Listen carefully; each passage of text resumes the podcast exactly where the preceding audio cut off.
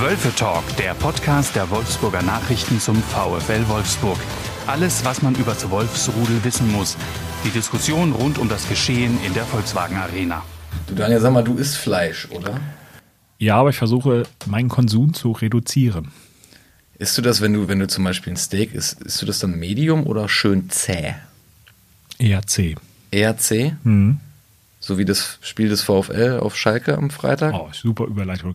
Äh, das war- so schlecht war sie jetzt das auch nicht. war wirklich gut, ja. Das war Äh, nee, das war wirklich sehr, also das, war noch mal ein bisschen Du zäher als Du warst meine live, Steaks. Du, ja. warst, du warst live im Stadion. Herzlich willkommen beim Wölfe Talk in diesem Sinne. Mein Name ist Tobias Feuerhahn. Mir gegenüber sitzt der hochgeschätzte Kollege Daniel Mau. Hallo. Wir schauen heute mal ein bisschen zurück auf Schalke und was die vierte Partie ohne drei Punkte oder ohne Sieg für den VfL bedeutet.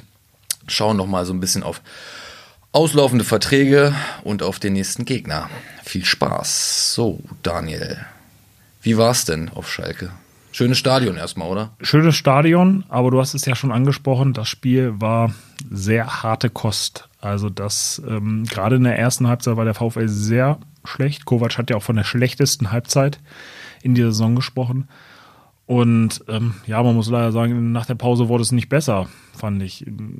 Jetzt kann man sagen, die Schalker waren da ein bisschen besser ins Spiel, hatten sogar ein paar gute Chancen, haben ja auch zwei Tore gemacht, äh, die dann immer wegen Abseits auch, glaube ich, zu Recht ähm, wieder zurückgenommen wurden. Trotzdem hatte man schon das Gefühl, der VfL hatte auch Chancen und, und äh, das Spiel war dann ein bisschen ansehnlicher insgesamt von beiden Seiten, aber die Schalke waren fast ein bisschen näher dran. Und von daher muss man aus VfL-Sicht sagen, war man mit so einem 0-0 und das beim Tabellenletzten gut bedient. Und das sagt eigentlich schon alles. Die Schalker haben sich auch massiv geärgert darüber, dass das, die das glaube glaub ich, das dritte 0-0 hintereinander. äh, Ja.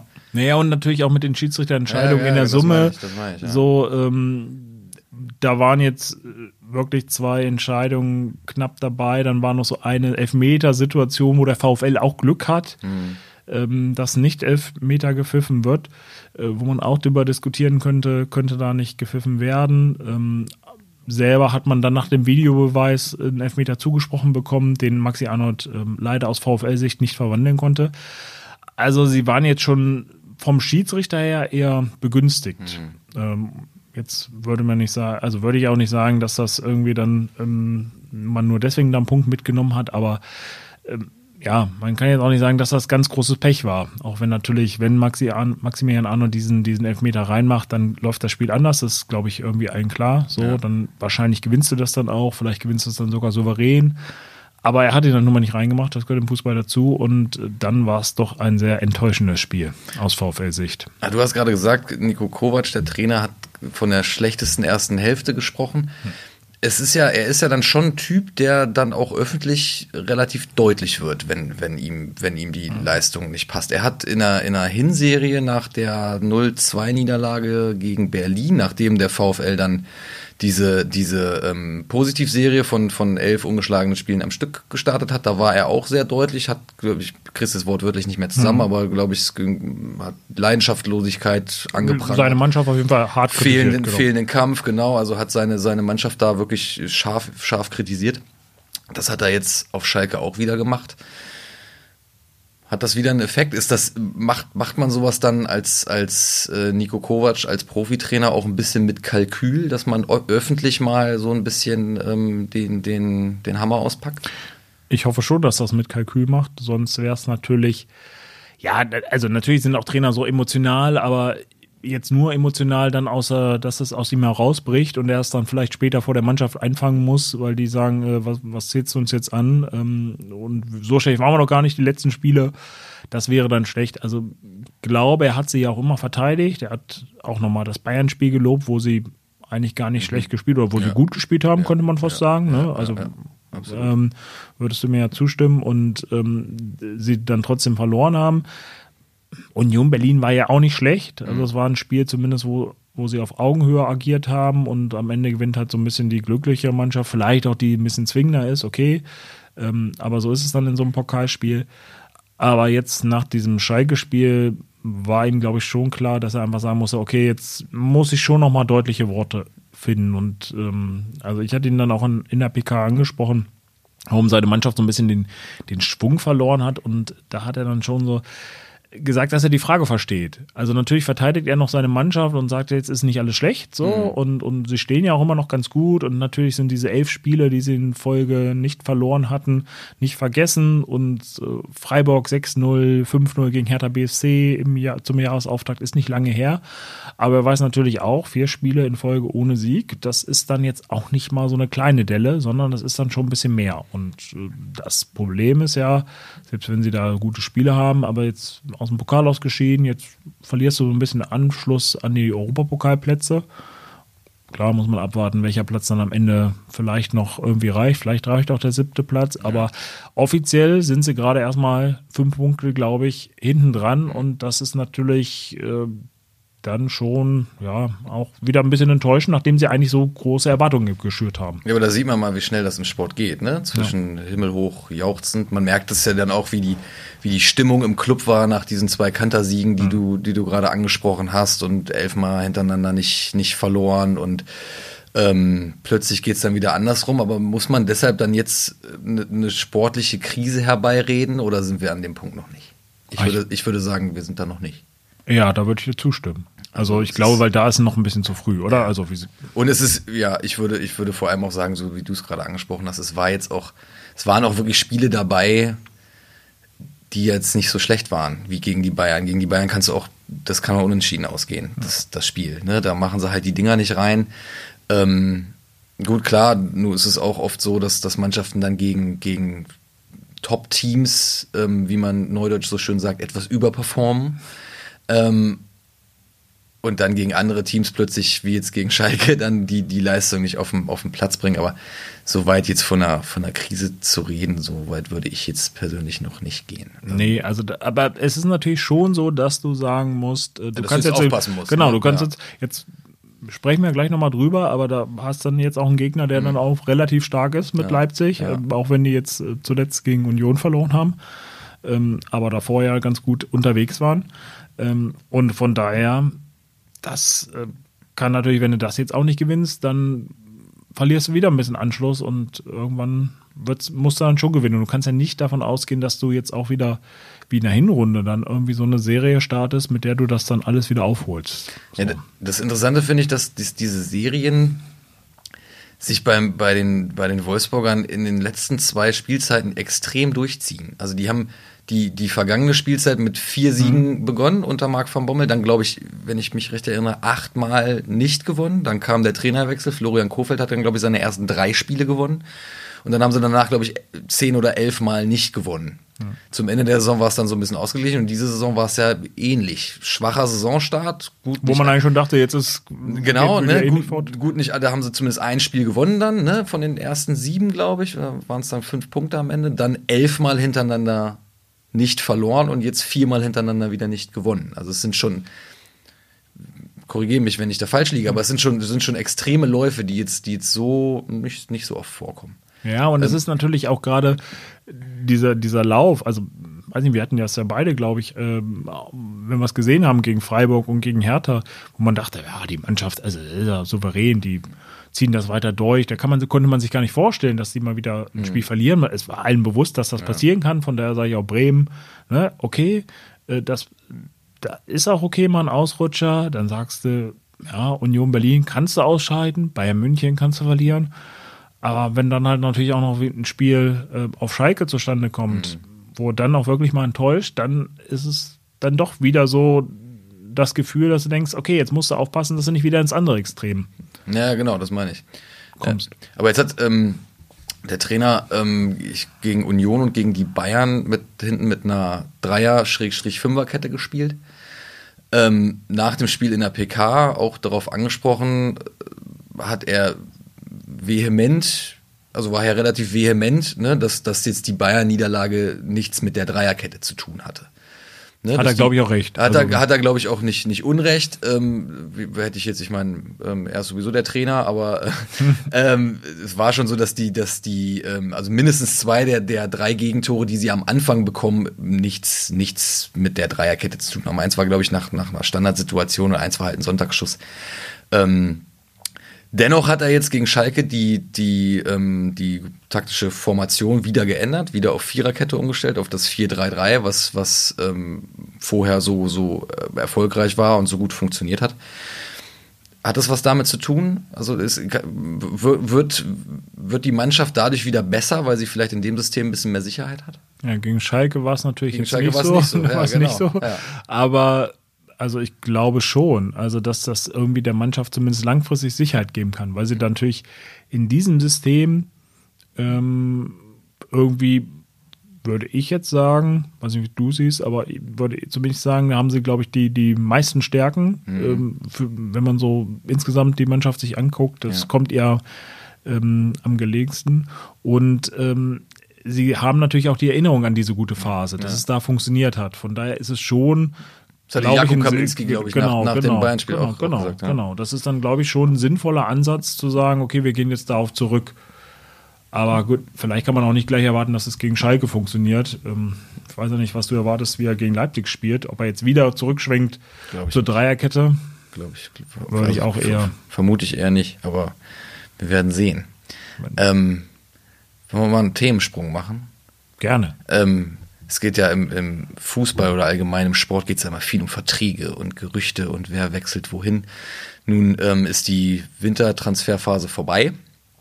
Ähm, beim VfL gibt es trotzdem noch zwei Personalien, die, die heiß diskutiert werden. Das ist, sind Omar Mamouche und Paulo Ottavio. Beide Verträge laufen im Sommer aus. Die dürfen jetzt theoretisch mit anderen, bei anderen Clubs unterschreiben für den Sommer, ne, sind dann ablösefrei zu haben. Ähm, VfL würde eigentlich gerne verlängern, aber da ist ein bisschen der Sieht Wurm, nicht so gut aus. Der Wurm drin, hört man zumindest. Ja? Hört man zumindest. Das, ne? was, was hört man denn? weiß nicht, was hörst du denn? Ich hör, ich, ich, du hörst gar nichts? Ich höre gar nichts. Achso. Naja, also äh, Spaß beiseite. Also es ist ja irgendwie ein bisschen offenes Geheimnis, dass gerade bei Oma Mamouche ähm, so die Vorstellungen schon re relativ weit auseinander liegen. Ja. Also das ist ja seit Saisonbeginn, korrigiere mich, äh, versucht der VfL da eigentlich ähm, ja, konstruktive Vertragsverhandlungen zu führen, das zum Abschluss zu bringen, weil man natürlich das Potenzial dieses Spielers sieht und irgendwie hört man die ganze Zeit, das ist schwierig und äh, der Spieler tendiert eher zum Wechsel. Das ist vielleicht mhm. aufgrund seiner Vergangenheit, die er beim VfL hatte, wo er vielleicht auch nicht die Wertschätzung erhalten hat, die er sich vielleicht erhofft hat. Ähm, verständlich. Äh, trotzdem hat er die ja eigentlich von Nico Kovac würde ich zumindest sagen, größtenteils. Bis, bis zuletzt. So, genau, bis zuletzt. Jetzt hat er auf Freige das erste Mal nicht gespielt. Das erste Mal gar nicht gespielt, ja. Genau, also ja. keine Minute. Ja. Saß nur auf der Bank. Ja, ich glaube, das gehört auch dazu, aber es ist vielleicht ein Zeichen, dass sich der Bind ein bisschen gedreht hat und er hat ähm, jetzt die letzten Spiele nicht mehr so viele Minuten gespielt. Gegen Hertha hat er noch ein schönes Tor gemacht, mhm. ohne Frage, aber auch das als Einwechselspieler und kam ja. relativ spät. Ne? Aber es war wirklich ein schönes Tor. Ja, ohne Frage. Ja. Also das zeigt ja auch, also das ist unbestritten, er hat seine Qualitäten, aber äh, wie man so hört, gibt es da die sowohl was die sportliche Perspektive als auch was die finanzielle Ausstattung so eines Vertrages angeht, doch relativ große Unterschiede ja. oder vor, unter, unterschiedliche Vor Vorstellungen. Jetzt kann man natürlich sagen, okay, das gehört nur ein bisschen zum Geschäft dazu, da wird geplänkelt und am Ende einigt man sich. Dadurch, dass sich das aber schon so lange zieht, mhm. deutet eher auf mehr auf Abschied hin. Mhm. Zumal er ja irgendwie damit schon länger liebäugelt. So, ja. Ob dann die Clubs Reihe stehen oder die Clubs kommen, die er sich vorstellt, steht auf einem anderen Papier. Aber ich weiß es nicht. Ähm, zumindest ja. Wirkt das für mich nicht so, dass das jetzt ähm, ja, eine große Chance oder praktisch nur Formsache ist, dass der, dass der Vertrag verlängert wird, sondern ich eigentlich würde ich eher davon ausgehen, dass äh, Oma Mamouche im Sommer einen neuen Club sich sucht und wahrscheinlich auch findet. Ja, das ist natürlich immer die, der, der schmale Grat, auf dem da beide irgendwo tanzen, ne? sowohl, der, sowohl der Club als auch der Spieler. Ich meine, der Spieler will für sich natürlich das, das Bestmögliche, ja. Bestmögliche rausschlagen. Wer will es ihm verübeln? Ähm, er möchte aber sportlich auch wissen, dass er, dass er, dass mit ihm geplant wird, dass auf ihn gesetzt wird. Omar Mamouche, du hast es gesagt, der hat Talent, also man, man sieht die Ansätze immer wieder. Auf der anderen Seite so richtig eingeschlagen ist er eben auch noch nicht. Bei drei ne? Saisontoren steht er, glaube so, ich. So, ne? das, das, ist, ist nämlich eben, das ist, äh, ich meine, er hat in, in Stuttgart letzte Saison, da war er, da war er gut, aber auch bei einem, bei einem. Ähm, aber auch keine 20 Tore bei, geschossen. Genau, ne? ne? Bei, bei einem, bei einem, bei einem Bundesligisten, der eher im unteren Drittel angesiedelt ist und auch da jetzt keine 20 Tore geschossen, ne? Um, um jetzt mal bei dieser, bei dieser Zahl zu bleiben. Das ist deshalb für, für die Wolfsburger, die ja seit Jahren versuchen, die Gehaltsstruktur mal so ein bisschen wieder auf den Boden zu holen, ähm, im Gegensatz zu früher. Und da ein bisschen vorsichtiger zu wirtschaften. Natürlich dann auch, naja, ein Punkt, wo man irgendwann sagen muss, das ist unser Schmerz, unsere Schmerzgrenze. Wir wissen nicht genau, was wir von dem Spieler in der kommenden Saison erwarten können. Das ist jetzt nicht irgendwie der Lewandowski, bei dem wir wissen, okay, der macht uns auf jeden Fall 25 Hütten. Ähm, ja, das ist dann irgendwann fest, eine festgefahrene Situation. Ja. Ähm, Und ähnlich ist es auch bei Paulo Ottavio. Ja. Andere Voraussetzungen, weil er ja schon eigentlich ein Stammspieler ist, so könnte man ihn bezeichnen. Ja, gut, das ist ja, also Genau. jetzt mit Nicolas Cosar ist noch ein zweiter Linksverteidiger Genau, dazu. muss man mal gucken, wie aber die Konkurrenz war jetzt auch nicht so riesig. Ja, genau. Aber er hat zumindest ähm, fast alle Spiele absolviert, war, wenn er fit war, ähm, irgendwie gesetzt da, auch bei Nico Kovac größtenteils. Ähm, hat auch paar sehr gute Spiele gemacht, würde ich sagen. Also schon auch in dieser, dieser ja, erfolgreichen Phase ein wichtiger Bestandteil der Mannschaft gewesen. Ja. Ähm, aber auch da ist bisher noch nichts passiert äh, und das deutet ja auch darauf hin und ja, da haben wir auch so ein paar Informationen, dass es auch da schwierig ist und dass da wirklich ähm, die Vorstellungen sehr weit auseinandergehen, ähm, weil ja, so eine Position eigentlich oder so, sag ich mal, es sind ja jetzt nicht so viele Verträge, die beim VfL auslaufen am Saisonende und wenn man sich dann mit einem Spieler zusammensetzt, der auch noch nicht so lange da ist, dann denkt man ja eigentlich, dass das relativ schnell über die Bühne geht. Wir hatten jetzt eine ganz lange Winterpause äh, aufgrund der WM, da wäre eigentlich genug Zeit gewesen, sich hinzusetzen. Jetzt hatte man wieder eine englische Woche, ähm, jetzt wird es vielleicht ein bisschen ruhiger, aber trotzdem ist natürlich im Rhythmus dann irgendwie auch mal schwer, mit so Spielern zu, zu reden über Vertragsverhandlungen, wenn ähm, vielleicht am Wochenende schon das Spiel ansteht. Also um das kurz glatt zu ziehen, die sprechen natürlich nicht jeden Tag miteinander. Klar, wie man immer, richtig, wie man immer genau. so vermutet, so, ne, dass da die, permanent die Drähte glühen. So, sagt auch nicht Marcel Schäfer oder irgendwer anders oder der Trainer hier, wie schaut's denn aus, Ja. wollen wir uns mal zusammensetzen. Das ist ja schon so ein, so, ein, so ein kontinuierlicher Austausch, wo man dann vielleicht ein paar Termine sich setzt. Aber auch da ja, sieht es eher so, im Moment deutet einiges auf Trennung hin. Jetzt würde ich vielleicht bei Otavio noch schätzen, da sind die Chancen, dass man sich einigt, am Ende vielleicht noch ein bisschen höher. Ist jetzt so ein bisschen Spekulation, weil man ja nicht drin steckt, hängt so ein bisschen dran, davon ab, was für andere Optionen es gibt.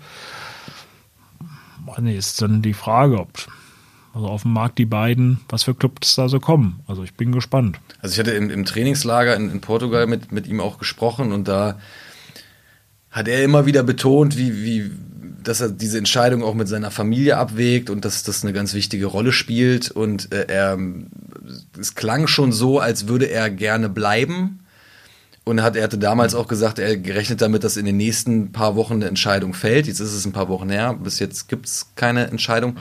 Ähm, wie gesagt, es, ja, es, es, er, er, es klang so, als würde er gerne in Wolfsburg bleiben, aber so, so ganz zum, zum Verein bekannt hat er sich dann auch nicht. Ne? Also es wirkte dann schon auch so, als wenn er, als wenn er sich dann doch aber nicht so hundertprozentig sicher ist und sich gerne dann auch nochmal die Option offen hält, vielleicht nochmal woanders hinzugucken und vielleicht nochmal woanders äh, Fuß zu fassen und zu spielen. Was ja auch völlig, völlig normal und Ja. völlig Aber das ist völlig natürlich dann viel jetzt Spekulation, das da ist weiß man nicht. Ne? Sicher, ne? was Ich da wollte nur, kann, ne? wollte nur sagen, wie, wie es auf mich gewirkt hat in Ja, dem klar. Moment. Ne? Also wir, wir, wir haben ja uns gegenübergestanden, als, als wir uns unterhalten haben. Und ähm, ja, wahrscheinlich hast du recht, die Chancen sind vermutlich noch, noch einen Tucken größer. Und wenn das nicht klappt, muss, müssen die Wolfsburger wahrscheinlich nochmal nach dem Linksverteidiger gucken. Jetzt haben sie einen gerade geholt.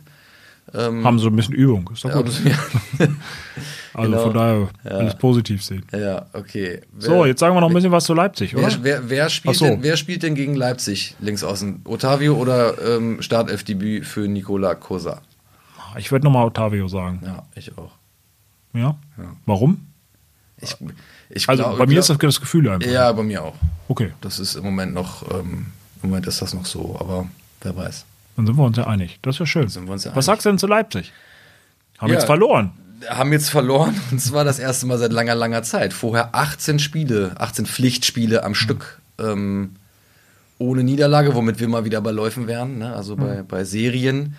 Ähm, Ein bisschen besser sogar als der VfL, ne? darf man nicht vergessen. Ja, ein, Stück, ein ganzes Stück sogar dann noch. Ähm, und naja, für die geht es ja auch um was. Ne? Ich, da geht es auch um die Champions League-Plätze und äh, eine ne gute Mannschaft, die jetzt über den Wolfsburgern steht, ähm, mit einem Ex-Wolfsburger, mit Xaver Schlager. Ähm, Das, äh, Vielleicht ein bisschen besonders motiviert. ja, weil Ich ja. glaube, das erste Spiel, dass er jetzt zurückkommt. ne? Ja, ja, ja. ähm, ich weiß gar nicht, ob er im Hinspiel gespielt hat, aber ähm, ist natürlich, den kennt man und bei dem weiß man, was er kann. Also das Ja. war ja in, den- in, in, als er in Wolfsburg war, auf jeden Fall einer der talentiertesten Fußballer, die da, die da mitge, mitgedaddelt haben. Ähm, Naja, und dass der, das RB so einen rauskaufen kann Ja. aus der Mannschaft, zeigt schon, was für ein Potenzial oder was für Ambitionen die haben. Ja. Und ich meine, das haben sie ja mit dieser Siegesserie, die du gerade angesprochen hast. Es war untermauert. keine, nie- Äh, keine nee, Siegesserie, keine- un- der Positivserie. Positivserie, Entschuldigung. genau, so ja, genau. Da war Champions League und Pokal und so auch noch mit drin, ne? Also es war jetzt nicht nur Bundesliga.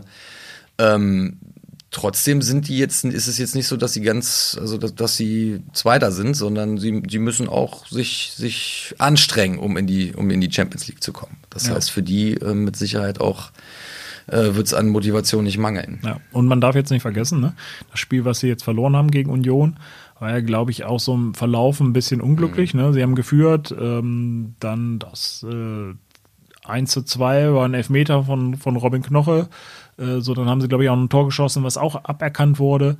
Also von daher, äh, es war jetzt nicht so, dass sie da mit Pauken und Trompeten untergegangen sind, sondern sie haben auch gegen eine äh, der besten Mannschaften der Bundesliga, aktuell Union Berlin, äh, relativ knapp und unglücklich verloren. Und von daher ähm, muss das jetzt auch nicht viel heißen.